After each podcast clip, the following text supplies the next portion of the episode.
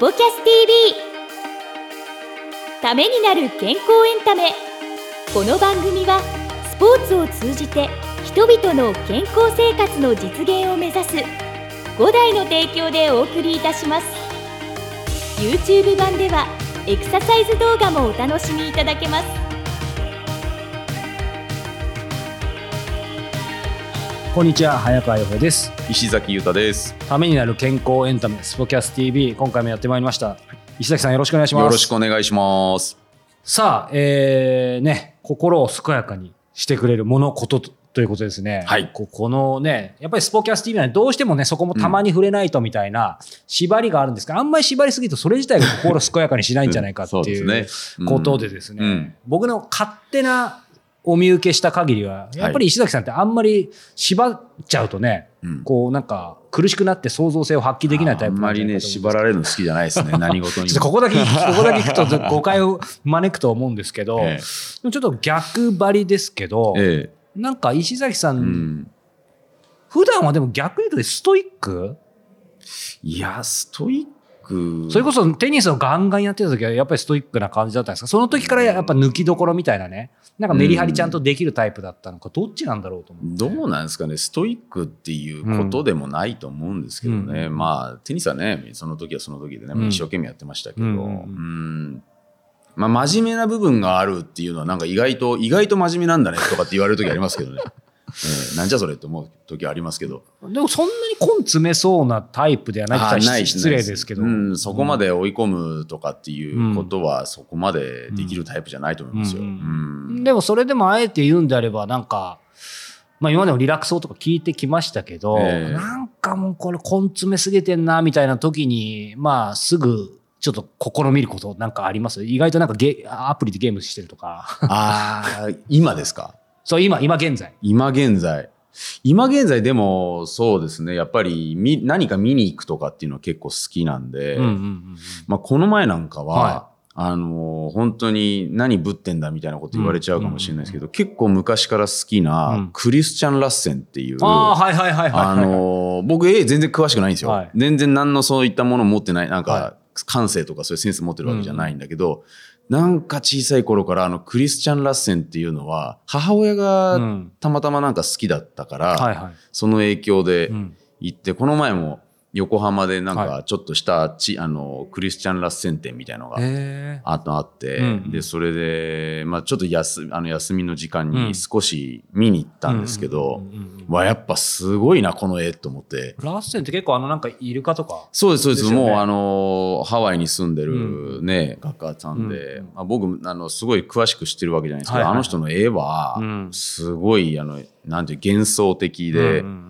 イルカが中心ですよね、やっぱり有名なところでい。うん。なんか、あの、どうやって描いてんだろうっていうね。確かにね。うん、ああいうの見ると、うわーっていう感じの、うんうん。うん。なんか小さい頃からの憧れじゃないですけどね、はいはいはい。うん。ちなみに一枚もその本物の絵は持ってません。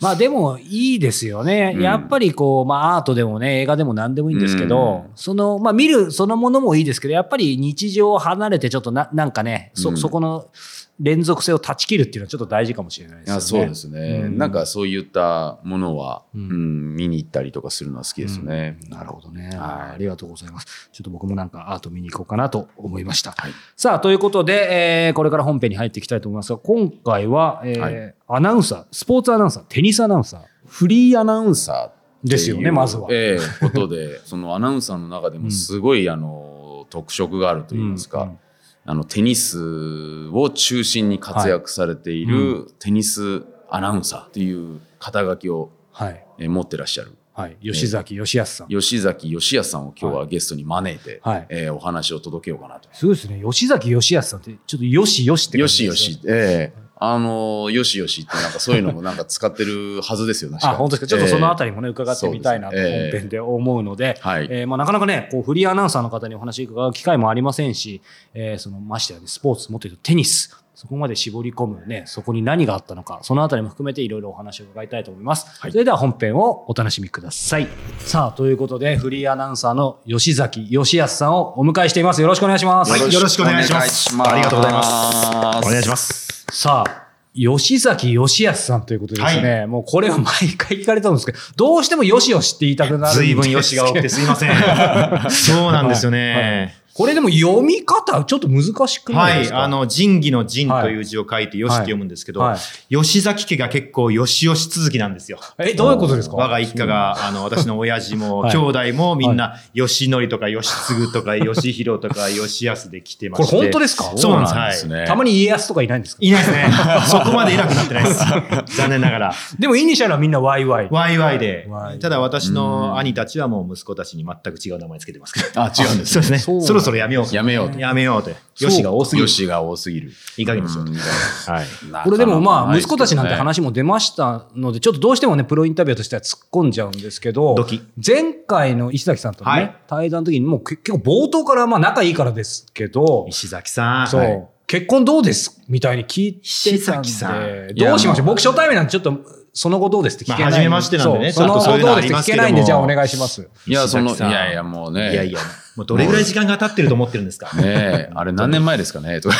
本当そうですね。ええまあ、あの、本当にね、どうなんですか？っていう。いやいやいや、あの、仕事を精一杯頑張っております。はいもうね、でも本当ね、忙しいんですよ。そうですよねええもちろんね、皆さんご存知の、ね、方も多いと思うんですけどね、フリーアナウンサーっていうところの肩書きと、もう一つは我々の業界からすると、うんテニスアナウンサーっていう。あ多いっすよね。まあ、確かにテニス中心で、はいえーアナウンサーの仕事をさせていただいていることが多いですね。うんうんうんはい。ほとんどそうですね、今はこ。れテニスアナウンサーって、吉崎さんが知る限り、はい。まあ、世界と日本、どのくらいいるんでしょう。あまあ、人数じゃなくても何をね、こう、テニスの仕事っていうのありますけど、大体その四大大会とか、ATP ツアーとか、うん。テニスの大会の、まあ、中継、実況をしてるアナウンサーが該当すると思うんですけど、そんなに専門でやってる人がものすごく多いわけではないですね。そんなうん何十人とかいるわけではないでしょうし、うん。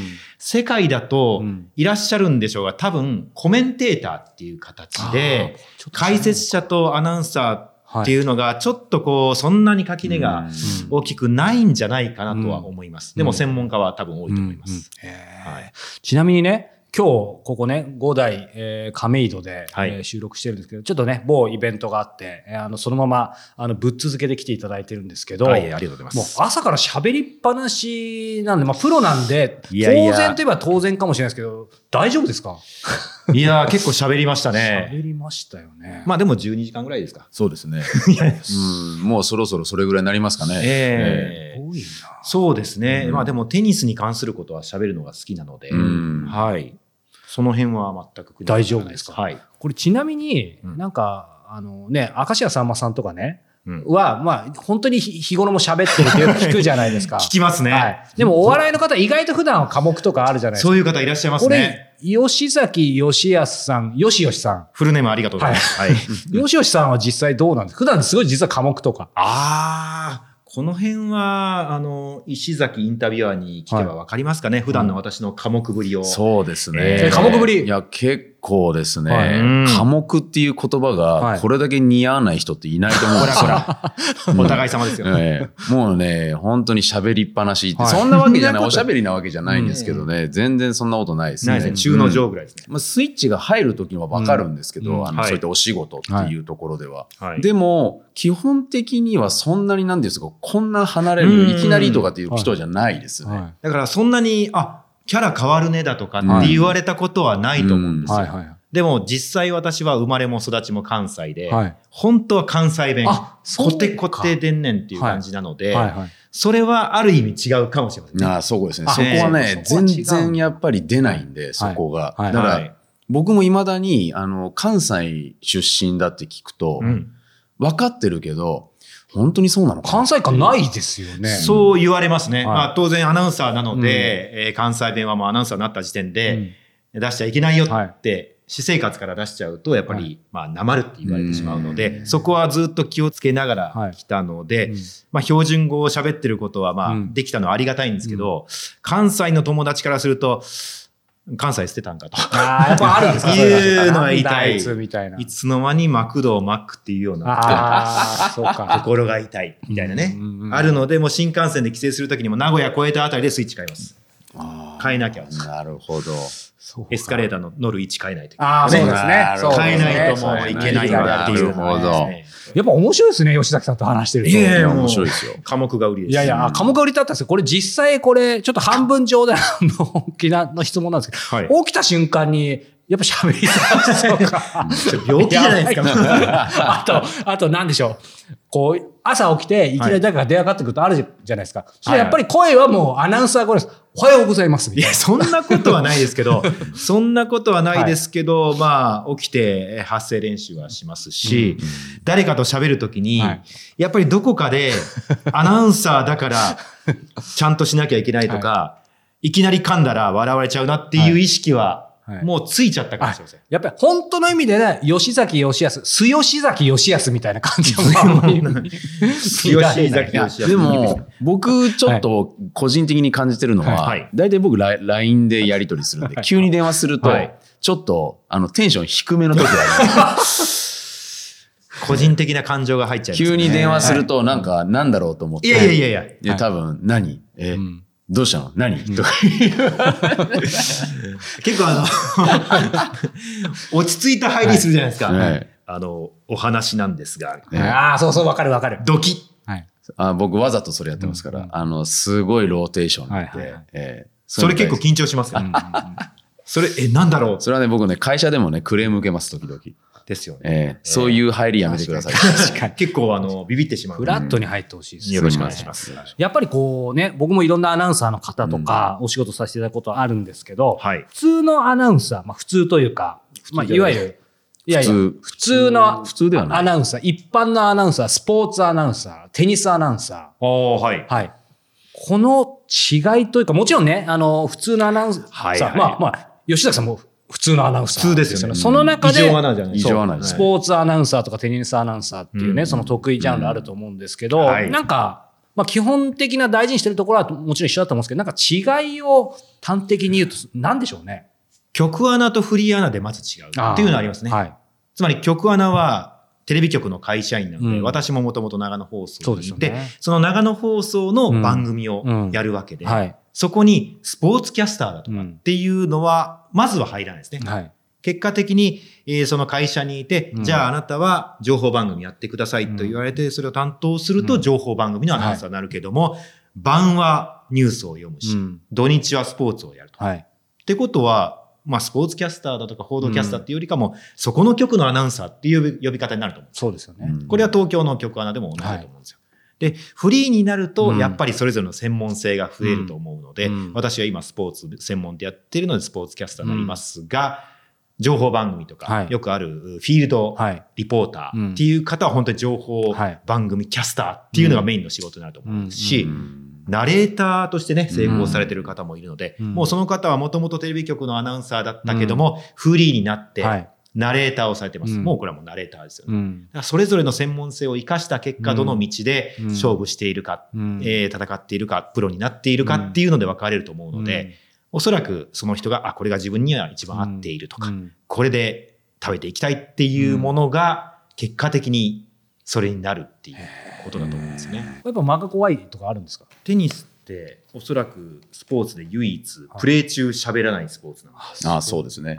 うん。これは本当に特徴だと思うんですよ。うんそうなんですね。他のスポーツは情景描写をする、はいはいボールがどこにいる、選手がどういるっていうのを伝えるのが実況だったりしますけど、はいテニスでそれをしちゃうと、うんじゃあ200キロのサーブリターンしてっていうのを全部喋ると、まあちょっと邪魔になったり、確かに。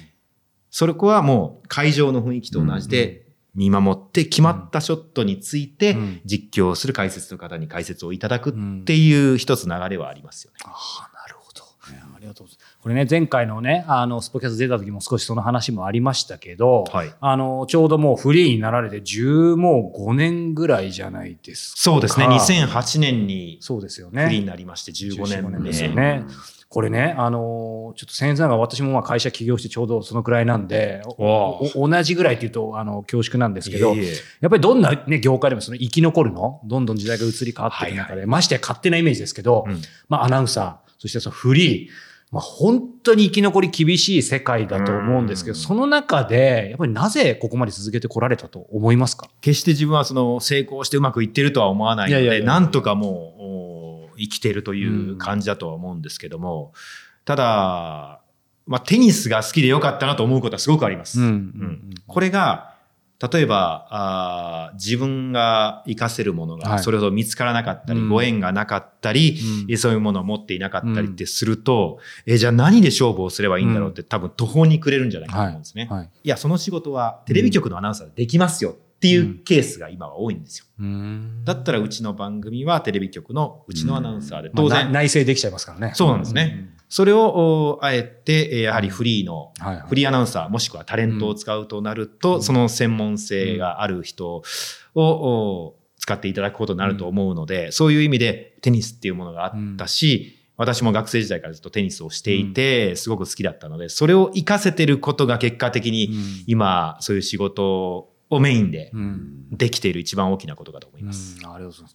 やっぱりね、テニスって出てきて、そしてテニスアナウンサーっていうね、部分もすごくあると思うんですけど、はいこれね、今日もこうイベントでも拝見して、当然テニスめちゃめちゃ詳しくて、僕もいろいろプロフィールも拝見するイベントご覧になったんですか？はい、もちろん拝見してます。ね、やっぱりテニスでもすごくね、あの選手としても活躍されてて、当然その私テニは全く。いやいやいや、もうね、テニスプレーヤーとか、その、コーチになりたいとかっていうのも、こう、私がやっぱりずっとサッカーやってて、サッカーのプロを目指してたはいはい。時に、サッカー選手になれなかったんで、じゃあサッカーの、それこそライターとか、そっちになりたいなってはいはいいうところで、でも同じ話で、いきなり無理じゃないですか。はい。なので新聞記者に地方紙に入ってっていうところで、えー。ちょっと比べるのもあれなんですけど、ちょっと似てるところがああ、るなとそうなんですね。はい、勝手に思わせていただいてあれなんですけど、テニスが好きならプレイヤーとか、まあそのプロは別として、コーチの道とか、いろいろあると思うんですけど、そこでアナウンサーっていうのはなんでだったのかなテニスは私始めたのはすごく遅かったんですよ、高校に入ってからあでそんですね。そんな全然テニスはで通用すると思ってなかったんですけど、でも、まあ、楽しかったので、うん。大学でも体育会でテニス部に入ったら、やっぱり一番上手い人たちのプレーを身近で見られるし、うん。結構見るのは好きだったんですよね、うん。自分がするのも好きだし上手い人のプレーを見たり、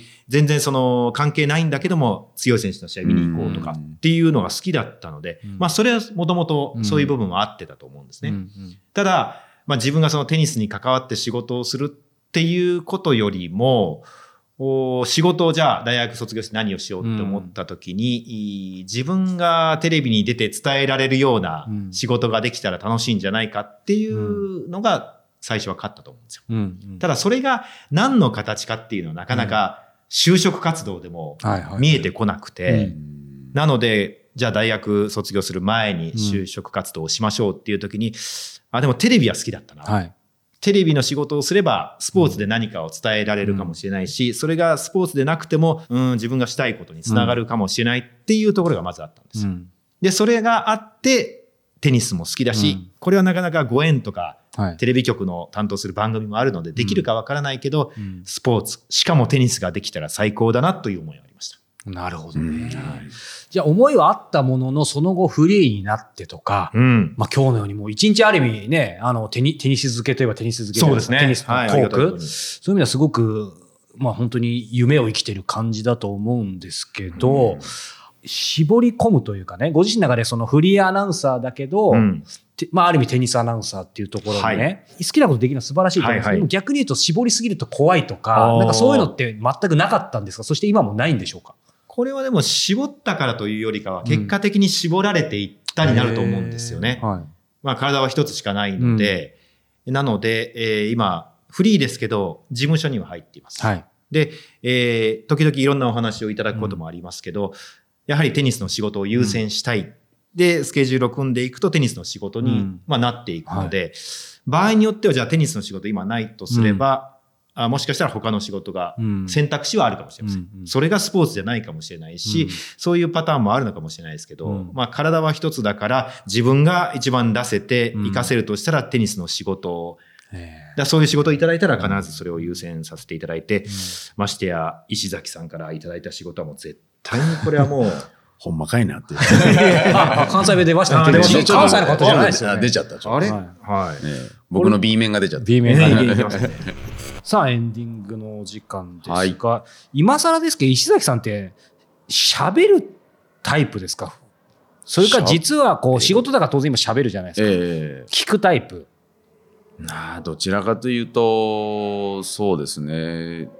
どっちなんだろう。でも結構聞聞く聞く時は聞きに徹することもありますけどね、うんうんうんまあ、仕事柄喋ってることが多いからうん。多分喋ってるイメージの方が強いと思うんですよね。あ。本当ですか？でもまあまあうん。このこの番組はね喋りますけど普段やっぱりそれこそいろんなねスタッフの方をねええ。こうケアしたりとかはい。話聞いたりとかもあるんでやっぱり聞くのもかなり長けてるイメージがあると思うんですけど。どうなんですかね。